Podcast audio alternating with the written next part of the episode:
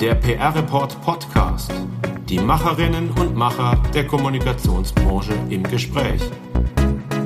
Über Karriere und Beruf, über Handwerk und Strategien, über Trends und Herausforderungen. Der PR Report Podcast wird Ihnen präsentiert von Cision, dem weltweit führenden Media Intelligence Unternehmen im Bereich PR, Marketing und Social Media Management. Wir sind wieder da mit dem PR Report Podcast. Mein Name ist Daniel Neun. Ein herzliches Hallo an alle, die uns zuhören. Ich freue mich diesmal auf einen Mann, der zu den Urgesteinen der deutschen PR-Szene gehört. Er war Berater bei einer der Legenden der hiesigen Agenturlandschaft, nämlich bei Leipziger und Partner. Er war Gründungsgesellschafter eines weiteren klangvollen Namens, nämlich Ahrens und Behrendt, heute A&B One. Und im Jahr 2002 gründete er die Agentur Script. All das ist Geschichte, denn vor einigen Monaten hat er den Schritt gemacht, von dem viele sagen, er sei für einen Unternehmer, für einen Gründer der schwierigste. Er hat sich zurückgezogen, die Geschicke der Agentur an die nächste Generation übergeben.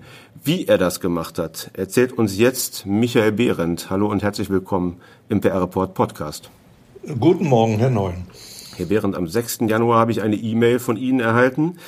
Liebe alle, so haben sie darin begonnen und weitergeschrieben, voller Dankbarkeit habe ich mich zum 31. Dezember 2021 von meiner Agentur Script als Gesellschafter und Mitarbeiter verabschiedet. Wie geht es Ihnen heute ohne die PR-Branche? Wie geht es Ihnen ohne Ihr Lebenswerk, ohne Skript? Ich bin ähm, ziemlich müde. Wir haben einen Montag. Ich weiß ja nicht, wie aktuell Sie das ausstrahlen. Also Montag, morgen, kurz nach zehn. Da bin ich mein Leben lang schon müde. Und das liegt aber daran, dass ich ein neues Projekt habe, das Kulturcafé Windrose in Oberursel. Und das mir viel mehr Arbeit macht, als ich so gedacht habe. Also ähm, doch nicht so viel Freiräume, wie Sie gehofft und gedacht haben, als Sie sich bei Skript zurückgezogen haben? Doch, doch, das ist der Freiraum. Das ist der Freiraum, den ich mir gesucht habe. Nur Freiräume heißt ja nicht, dass man immer ausgeschlafen und äh, entspannt äh, oder sogar zufrieden ist. Aber ich bin, ich bin im Grundsatz zufrieden. Ich bin, ähm, äh, um auf unser Thema zurückzukommen, hochzufrieden ähm, damit, dass es mir gelungen ist, meine Agentur äh, zu übergeben und zwar funktionsfähig und eigenständig und dass sie gut funktioniert und läuft äh, und ich eben mein eigenes Ding machen kann und äh, die handelnden Personen im besten Einvernehmen miteinander sind. Sie haben in der E-Mail vom Januar einen ziemlich bemerkenswerten Satz geschrieben, nämlich ich bin sehr erleichtert, denn mit der Übergabe der Agentur an Mitarbeiter habe ich das anspruchsvollste der Ziele erreicht, die ich mir bei der Gründung 2002 gesetzt hatte. Skript soll weiter bestehen, wenn ich aufhöre. Das klingt ein wenig paradox. Das klingt, als ob Sie schon beim Gründen ans Aufhören gedacht hätten. Stimmt das? War das so? Ja, das ist richtig. Sie hatten ja in der Vorstellung erwähnt, dass ich bei Leipziger und Partner angefangen habe als Berater, Juniorberater, dann Berater. Und ich konnte dort sehen aus der Nähe, wie problematisch die Nachfolgeregelung ist wie schwierig die Rolle eines äh, Gesellschafters ist äh, oder eines Inhabers, der zugleich auch sozusagen das, das wichtigste Zugpferd einer Firma ist und wie schwer es ist, aus dieser Rolle rauszukommen oder dann, wenn das Geschäft stark wächst, die Verantwortung tatsächlich auch wirksam auf mehrere Schultern zu verteilen. Ich habe mit meinem äh, damaligen Freund Rupert Ahrens viel darüber diskutiert. Wir haben eine Menge gelernt sozusagen aus der Beobachtung. Dann haben wir selber gegründet die Firma hieß Ahrens und Behrendt. Äh, inzwischen heißt sie anders und zwar aus gutem Grund. Nämlich, wenn Sie Ihren eigenen Namen mit der Firma verbinden, dann wird es natürlich zu einer Art Lebenswerk. Und Lebenswerk, das ist eine ganz schwierige Kategorie. Ich würde mal in, äh, in, Zweifel stellen, dass ein Werk und das Leben einer Person wirklich vollständig in Deckung sein können. Ich würde das auch nicht erwarten, dass Herr Leipziger sagen würde, dass sein Leben mit seinem Werk vollständig in, äh, in Deckung ist, wobei er sagen wird, das war das wichtigste Werk meines Lebens. Insofern würde ich auch zustimmen. Das Problem ist halt, wenn das Werk überdauern soll, dann stört der Name vorne dran. Wenn das Werk überdauern soll, muss es äh, unabhängig werden von der Person. Und deswegen habe ich tatsächlich äh, bei der Namensfindung meiner Agentur Skript äh, stark darüber nachgedacht, was eigentlich die Anforderung an einen Namen ist. Sie haben also ganz bewusst Ihre Agentur nicht Michael Behrendt Communications oder ähnliches genannt. Genau, die Überlegung war natürlich, äh, die und mir wurde auch gesagt, hier nennen die doch Behrendt, dein Name ist doch bekannt, ich kenne hier in der PR-Branche in Deutschland jeder, das fällt dir viel leichter Geschäft zu machen. Das sind äh, bedenkenswerte Einwände, aber ich habe mir gedacht, die Leute, die mich kennen, äh, die, die äh, erkennen auch meine Kommunikationsversuche, wenn nicht Behrendt auf dem Firmenschild steht. Und das hat sich auch bewahrheitet. Und der andere Punkt ist, ich wollte ja auch einen Unterschied machen zu vorher mit der Agentur, die ich gegründet habe. Das war ja ein, ein wirklich ein anderer Ansatz. Und diesem Ansatz versuchte ich, einen Namen zu geben. Also sozusagen einen Namen, der auch inhaltlich für ein Konzept steht. Und das war dann Skript. Und äh, in meinem Sabbatical äh, habe ich mir das überlegt. Äh, ich kann allen nur empfehlen, unbedingt mal Sabbatical machen, ein paar Monate ausschlafen keinen Stress haben, dann fallen einem äh, solche einfachen Dinge ein, wie ein Name wie Skript für eine Agentur, für eine Kommunikationsagentur. Und äh, ich war dann vollständig überrascht, dass dieser Name tatsächlich noch nicht vergeben war. Es, er, er mir so naheliegend für eine Kommunikationsagentur, dass ich nicht verstehen konnte, dass nicht schon jemand anders drauf gekommen ist. Äh, und so wurde das dann also Skript. Und da war natürlich die Idee, Skript steht für ein Konzept, nämlich dafür die Idee, dass wir als beratende Kommunikationsagentur sozusagen für das Drehbuch uns zuständig fühlen äh, und dann im nächsten Schritt vielleicht auch für die Produktion äh, einer Kommunikation, also das für Drehbuch der Kommunikation für unsere Kunden und dann auch die Produktion. Was nicht heißt, dass wir handwerklich selber alles machen, sondern dass wir eben die Produktion machen. Und das Konzept, ähm, dieser Anspruch, diese Positionierung konnte äh, realisiert werden, umgesetzt werden. Und insofern konnte ich allen Mitarbeitern, äh, denen ich begegnet bin, sagen hier, äh, ihr arbeitet nicht für den Bären, sondern ihr arbeitet im, im Kontext eines Konzeptes, über das wir uns verständigen. Und das ist eine ganz wichtige Voraussetzung, dass dann Mitarbeiter überhaupt in Erwägung ziehen, irgendwann äh, selber Gesellschafter zu werden oder eine Firma zu übernehmen, weil sie dann nämlich wissen, dass sie nicht in irgendeiner persönlichen Abhängigkeit eine, von einem Gesellschafter agieren, sondern dass sie eigentlich auf der Basis eines Konzeptes agieren. So eine Abnabelung des, des Gründers, der treibenden Kraft des Aushängeschilds der Agentur, das geht nicht von heute auf morgen. Das ist ein Prozess. Sie haben jetzt sozusagen die erste Weiche dafür schon bei der Gründung gestellt, wie Sie gerade erklärt haben. Nehmen Sie uns mal mit auf dieser Reise, auf dieser Reise, des, die ein Rückzug ist. Ähm, was waren da die wichtigsten Etappen für Sie? Also die wichtigste Etappe ist, dass ich aufgrund der Erfahrungen, die ich bei Herrn Leipziger beobachtet habe, aber auch aufgrund der, der äh, Trennung von A und B, dass ich da äh, gelernt habe, dass mit dem Lebenswerk ist eben relativ. Mir war völlig klar, wenn ich jetzt eine Agentur gründe und Gesellschafter werde, mir hat ein Notar mal gesagt, es ist äh, ein Gesellschafter einer GmbH zu werden, da rauszukommen, ist schwieriger als eine Scheidung. Und das habe ich eben erlebt und muss es bestätigen. Ich kann jedem nur sagen, überlegt es euch gut. Ich habe deswegen von Anfang an darüber nachgedacht, wie ich wieder rauskomme. Das heißt, die Namensfindungsskript äh, war im Grunde dann auch der erste Schritt, dass ich mir selber ein Ziel gesetzt habe. Was möchte ich eigentlich ökonomisch erreichen? Was möchte ich persönlich für mich erreichen? Was möchte ich gerne selber tun? Und wie komme ich aus der Sache wieder raus? Und das habe ich von Anfang an äh, ins Auge gefasst. Und das ist sehr wichtig, äh, dass man sich das immer wieder klar macht, weil äh, das Leben als Agenturinhaber ist ja nicht immer nur ein Zuckerschlecken. Gerade wenn es hart wird und man selber unter Druck gerät, dann muss man sich klar machen, woran man eigentlich arbeitet, damit man nicht die Orientierung verliert und dieses Ziel nicht aus den Augen verliert. Und der entscheidende Punkt war dann für mich nach der Finanzkrise, dass ich gewusst habe, ich habe jetzt noch äh, gut zehn Jahre, ne, das war, das war also irgendwann vor zehn, elf Jahren, äh, äh, als klar war, wir haben, wir haben diese Krise sehr gut überstanden.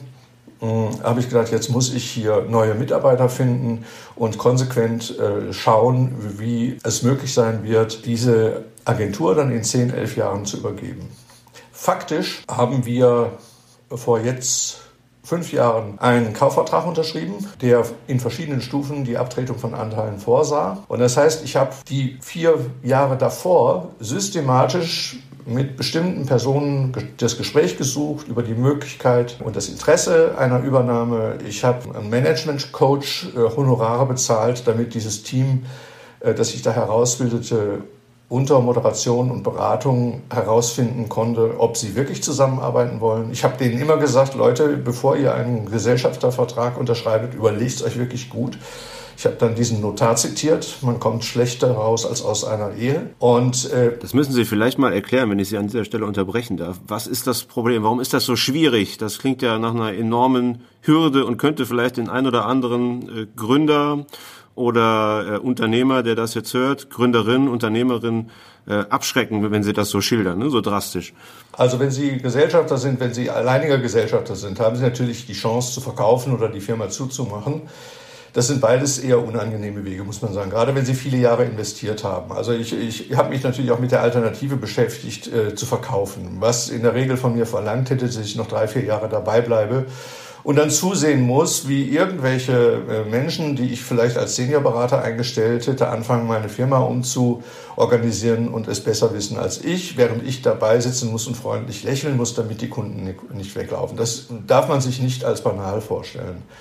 Das zweite ist abwickeln. Sie, sie, abwickeln heißt, sie, äh, sie schmeißen Kunden raus, die sie schätzen, und sie schmeißen Mitarbeiter raus, die sie schätzen. Das ist auch nichts, was man sich wünscht. Also, gibt es eigentlich nur als hundertprozentiger Gesellschafter die Möglichkeit, zu 100 Prozent rauszugehen und zwar am besten an Mitarbeiter. Und das ist ein, schon ein schwerer Weg. Wenn Sie zwei oder drei Gesellschafter sind und sagen, wir haben irgendeine Regelung der Bewertung, wie die Agentur bewertet wird, so dass wir im Zweifelfall, wenn einer eine neue Lebensplanung hat oder man im Streit ist, sich da irgendwie rational trennen kann, dann muss ich einfach sagen, jede Seite hat dann ihren Wirtschaftsprüfer und bewertet die Firma. Und äh, das zieht sich über Wochen und Monate. Und das Schwierigste ist, äh, gerade in einem Konflikt, schnell zu einer, ich sage mal, pragmatischen Lösung zu kommen. Ich kann nur jedem empfehlen, solche Streitigkeiten möglichst in Tagen zu beenden und nicht in Wochen oder Monaten. Äh, und es gibt ja auch Fälle, wo es sich noch länger hinzieht. Und das blockiert ein Unternehmen, was dann übrigens auch äh, den Wert des Unternehmens wieder mindert.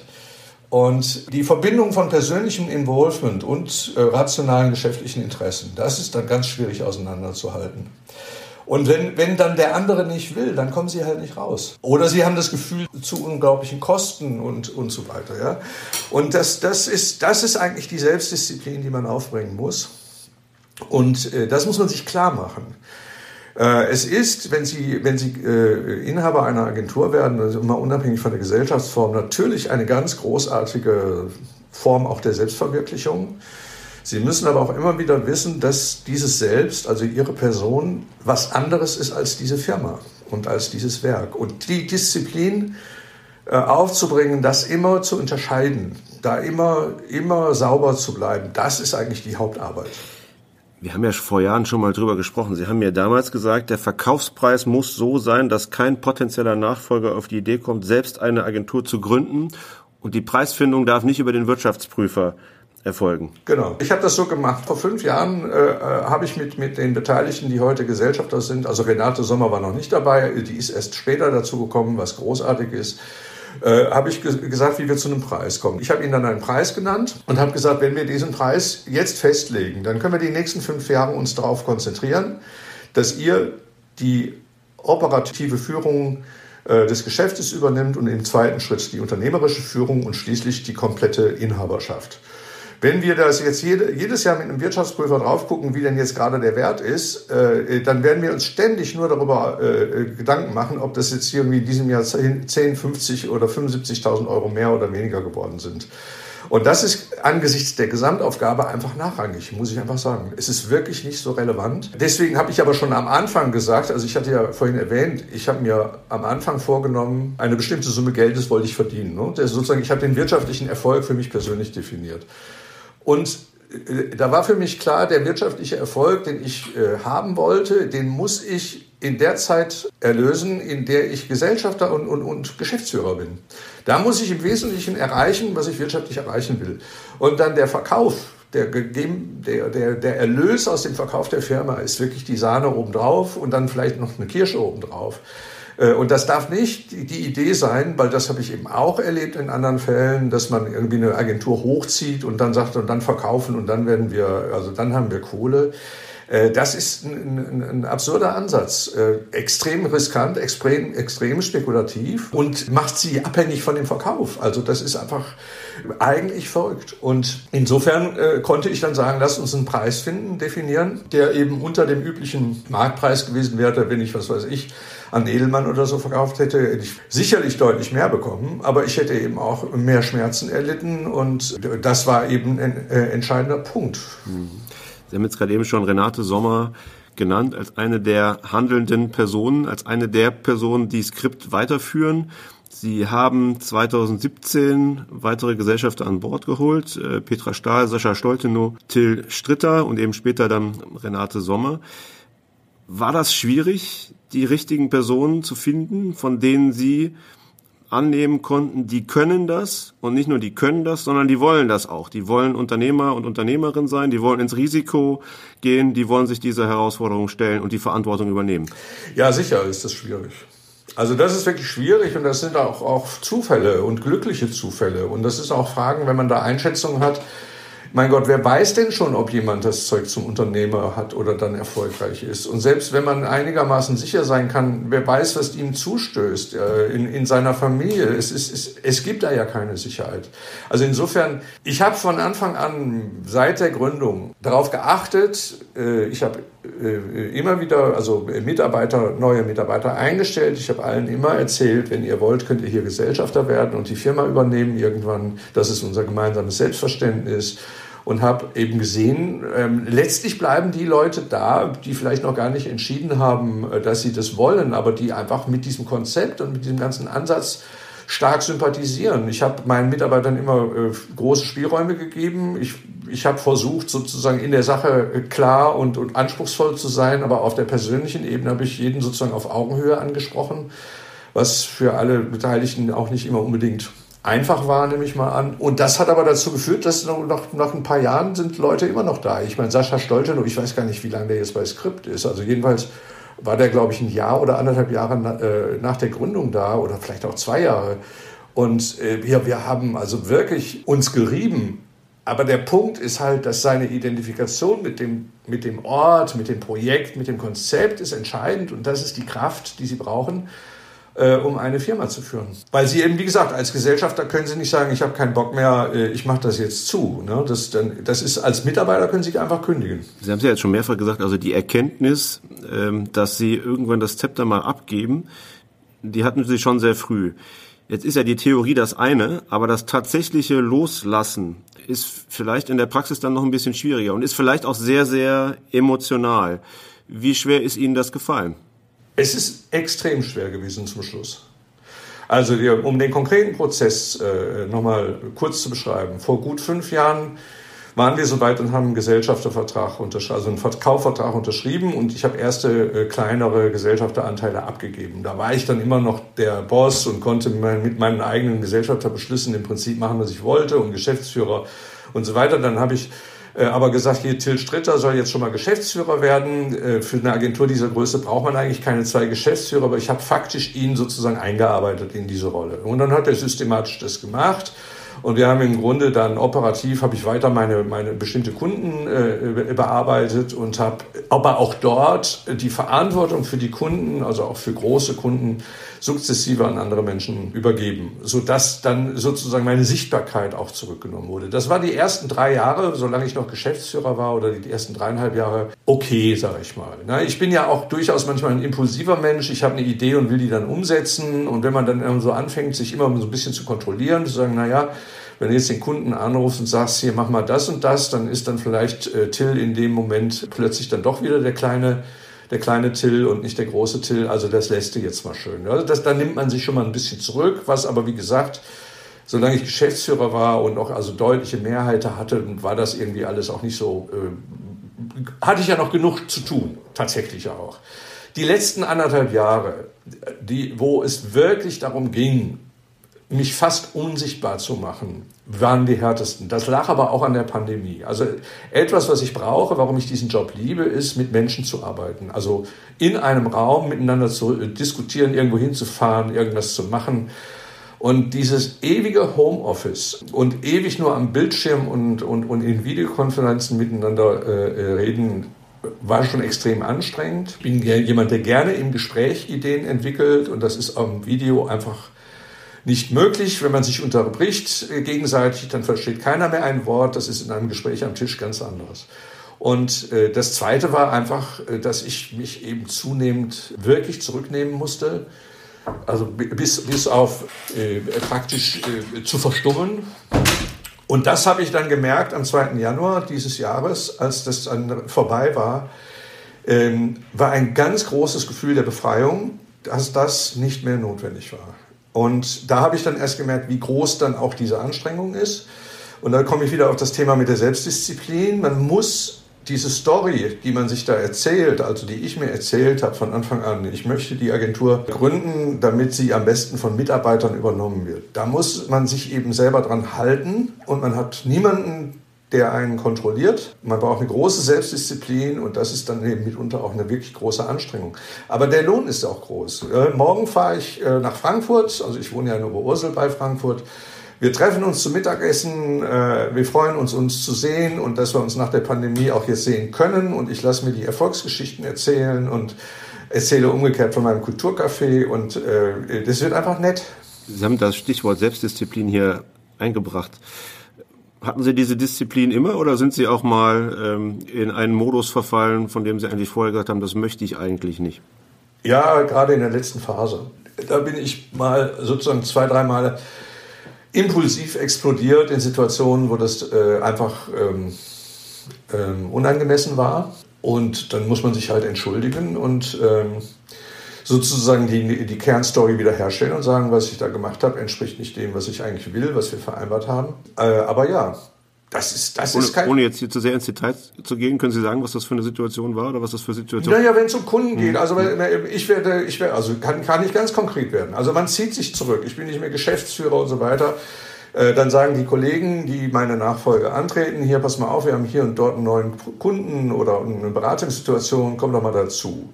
Dann sitze ich, sitzen wir bei Teams oder, oder Zoom und äh, mit, mit vier, fünf Kacheln intern und da wird dann diskutiert, ja, was man jetzt wie machen könnte. Und ich da sage ich mal, äh, in solchen Fällen habe ich dann schon eine starke Meinung, ja. Und wenn dann, wenn man dann zum dritten Mal irgendwelche Argumente wiederholt, die man vorgebracht hat, um zu begründen, warum dies oder jenes jetzt ähm, angemessen wäre. Und dann immer wieder noch dieselben, aber ich finde, äh, äh, Argumente kommen, dann, dann bin ich halt ausgerastet, um es ganz schlicht zu sagen. Und das ist gerade auch bei einer Videokonferenz vollkommen bescheuert, also wirklich richtig dämlich. Und das ist genau das Dilemma, das Sie aushalten müssen. Wenn Sie Geschäftsführer und Gesellschafter sind, die volle Verantwortung für ein Unternehmen haben und auch für einen, damit auch für den Kunden, also für Erfolg und Misserfolg, können Sie auch einfach mal sagen, so Schnickschnack, ihr haltet jetzt den Mund, ich weiß, wie es geht, so machen wir das. Ich rufe den Kunden an und fertig. Und wenn Sie sich so zurücknehmen, wenn Sie diese Rollen nicht mehr beanspruchen, dann sind Sie irgendwann nur noch der, der alte weiße Mann, äh, der, der alles besser weiß und, äh, und dann irgendwann, wenn ihm keiner mehr zuhört, anfängt rumzubrüllen. Das ist wirklich, das ist wirklich nicht lustig. Und äh, nur wenn man es im Nachhinein erzählt. Und das ist wirklich eine ganz große Anstrengung. Ja, das ist eine ganz große Anstrengung und äh, das darf man nicht unterschätzen. Aber es geht. Vor allen Dingen, wenn man vorher, wenn man tatsächlich dabei bleibt, dass man Leute nicht persönlich angreift, das geht ja nie. Also man darf ja nicht sagen, du bist ein Idiot, wenn du mir nicht folgst, sondern man muss sagen, du hast Unrecht, weil dies und jenes. Also wenn du sagst, du bist ein Idiot, ist alles vorbei. Das ist ja klar. Also man muss auf der Sachebene bleiben. Äh, das muss man immer schaffen. Aber wenn, das, wenn man das schafft, dann kann man die Beziehungsebene auch äh, einigermaßen wieder, wieder hinkriegen. Was würden Sie anderen Gründerinnen und Gründern raten? Wie schaffen Sie die Übergabe, den Generationswechsel bei Ihrer Agentur? Wie können Sie das schaffen? Sie hatten das Thema Lebenswerk äh, genannt. Ich finde das schon, man darf davon sprechen, aber man muss wissen, dass das Werk und das eigene Leben sind eng miteinander verknüpft, aber es sind zwei verschiedene Dinge. Sonst wäre es ja kein Werk. Sonst bräuchte man ja nur das eigene Leben. Ja? Und das zu trennen, also sich bewusst zu sein, was ist daran eigentlich ein Werk, das auch bleiben soll. Und was bin daran ich? Man kann ja eine Agentur gründen, einfach um Spaß zu haben. Also ich meine, äh, Rupert Ahrens und ich, wir haben eine Agentur gegründet, weil wir beim Leipziger irgendwie nicht weiterkamen mit unseren Ambitionen und weil wir gedacht haben, wir, wir, wir, wir, wir trauen uns das zu, wir machen das einfach mal. Und da haben wir auch manches mal naiv angefangen äh, und das ist eine bestimmte Phase, also gerade wenn man jünger ist, überschaut man Dinge auch noch nicht. Dann kann ich nur sagen, aber alle fünf Jahre mal wirkliche Reflexion und Dinge ändern, also auch Haltungen ändern, Strukturen vielleicht ändern und anpassen. Und äh, dann der zweite Punkt, wenn man das zu mehreren macht, jönne könne. Man darf nicht man darf nicht in irgendeine Art von Infight und Ringkampf geraten, äh, weil das führt definitiv zum Scheitern. Also dann wird auch das Lebenswerk, das Leben wird beschwert, die Sonne scheint nicht mehr, alles ist doof und äh, man wird selber irgendwann zynisch, unzufrieden oder sonst was. Also man muss, man muss wirklich diese Distanz herstellen können bei gleichzeitigem Engagement. Tatsächlich äh, muss man sagen, also so, so, so furchtbar platt das ist, ein Fußballprofi, der der, was weiß ich, bei Eintracht Frankfurt, Herr Barkok, der jetzt geht und sich trotzdem bedankt, obwohl er so wenig gespielt hat, äh, weil, und das sagt, er wird immer ein Frankfurter sein. Wenn, wenn das real gelingt und nicht nur ein Lippenbekenntnis ist, das ist die Art von Professionalität, die Sie auch als Inhaber brauchen. Ja, der Herr Barkok ist sozusagen ein Selbstunternehmer, der sagen kann, ich bin voll dabei, bis ich gehe und danach bleibe ich innerlich verbunden. Und diese Leistung müssen Sie auch als Agenturinhaber oder Gründer Müssen Sie sich vornehmen. Ja, wir nehmen diesen Podcast auf zwischen dem erfolgreichen Halbfinale der äh, Frankfurter Eintracht und dem bevorstehenden Finale. Ich merke, das äh, prägt Sie äh, hier auch bei diesen Gedanken. ähm, ja. Ähm, Herr Behrendt, Sie waren jetzt viele, viele Jahre lang äh, Chef Ihrer eigenen Agentur. Ähm, was vermissen Sie am Agenturgeschäft, am Agenturleben, an der PR-Branche? Was vermissen Sie nicht? Also, äh, was ich wirklich vermisse, ist mein, mein großartiges Team. Also einfach die Dinge, die man gemeinsam machen kann. Ja, wenn ich jetzt hier in meinem Kulturcafé im kleinen Oberursel dies oder jenes will, das ist schon alles viel mühsamer und schwieriger und diese gemeinsame Handlungsmöglichkeit, ja, wenn man irgendwann, was weiß ich, eine großartige Führungskräfteveranstaltung hinhaut und auch äh, alle sind froh und man man hat letztlich auch die Mittel, um das zu machen. Ähm, man hat tolle kreative Partner aus anderen Agenturen, die das sehr professionell miteinander arbeiten. Das ist schon ganz enorm. Großes Tempo, schöne Dynamik, ganz klasse. Was ich also überhaupt nicht vermisse, ist, die Wahrheit ist natürlich auch, dass wir in unserem PR-Geschäft auch oft unglaublich dünne Bretter bohren, inhaltlich, beziehungsweise auch banale Dinge tun müssen, die eben gar nicht so besonders und großartig sind. Und äh, davon macht man eben auch immer eine Menge. Äh, und dass mich da jetzt mal andere Themen beschäftigen, das finde ich ganz gut dann bin ich mir ziemlich sicher, dass das hier kein dünnes Brett war, was wir heute zusammen gebohrt haben. Denn ich glaube, da steckte ganz viel drin für Gründerinnen und Gründer, wie das so gehen kann mit der Übergabe äh, einer Agentur, eines Lebenswerkes, wenn ich den Begriff nochmal aufgreifen darf, den ich ja eingebracht habe. Und deshalb sage ich vielen, vielen Dank für die vielen Tipps und die vielen Ratschläge, die Michael Behrendt uns hier heute gegeben hat. Vielen Dank, Herr Behrendt. Ja, danke für, für die Einladung. Der PR-Report Podcast wird Ihnen präsentiert von Cision, dem weltweit führenden Media Intelligence Unternehmen im Bereich PR, Marketing und Social Media Management.